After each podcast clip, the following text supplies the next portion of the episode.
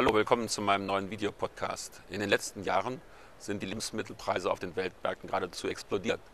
81 Prozent plus in den letzten drei Jahren, bei Weizen sogar 181 Prozent, also fast eine Verdreifachung.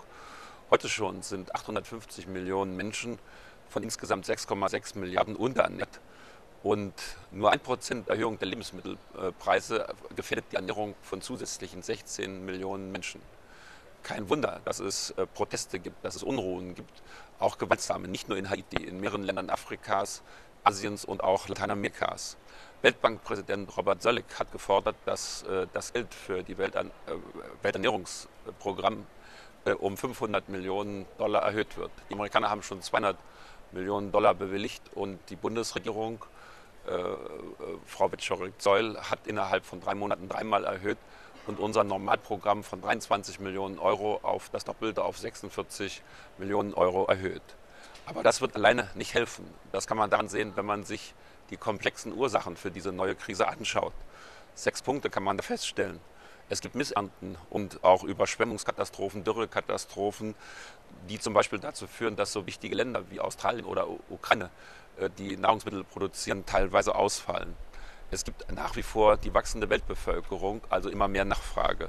Es gibt dann einen ganz wichtigen Punkt, dass die Agrarproduktion in den Entwicklungsländern zurückgegangen ist. Niedrige Erträge auch wieder zum Teil klimabedingt, aber eben auch durch den Import von subventionierten Agrarprodukten aus den Industriestaaten. Der vierte Punkt ist, dass auch die Schwellenländer einfach zu mehr Nachfrage sorgen, zum Beispiel China und Indien, nicht nur, weil dort die Bevölkerung schnell wächst, sondern weil man dort auch mehr Geld hat zum Einkaufen und höhere Ansprüche stellt. Und dann gibt es die steigenden Energiekosten, die auch es schwieriger machen, äh, Nahrungsmittel zu produzieren. Und schließlich den Anbau von Biokraftstoffen, der in den letzten Jahren stark zugenommen hat. Was wir brauchen, sind also keine tagespolitischen Antworten, sondern strukturelle Antworten auf dieses äh, Problem. Natürlich muss kurzfristig geholfen werden mit mehr Nahrungsmittelhilfe, aber möglichst solche über Gutscheine oder Direkthilfen für betroffene Haushalte, damit nicht wieder durch diese Lieferungen örtliche Produktion zerstört wird.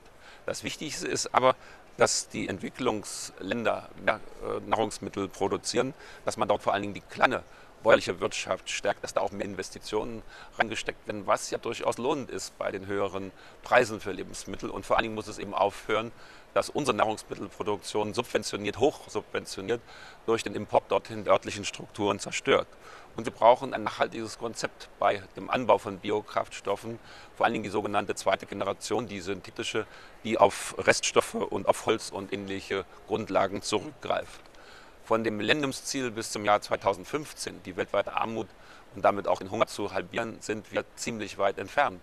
Und das ist alles plötzlich gekommen. Man fragt sich ja, warum wir eigentlich so große Rechnerkapazitäten haben und äh, dies hier gar nicht dazu geführt hat, dass wir vorgewarnt sind. Auf jeden Fall ist das wieder eine Bestätigung für die Erkenntnis, dass im Grunde genommen die Dinge zusammengehören. Klima, Energie, Entwicklungspolitik, Außen- und Sicherheitspolitik. Auf diesem Weg müssen wir weiterarbeiten, auf der Grundlage dieser Erkenntnisse.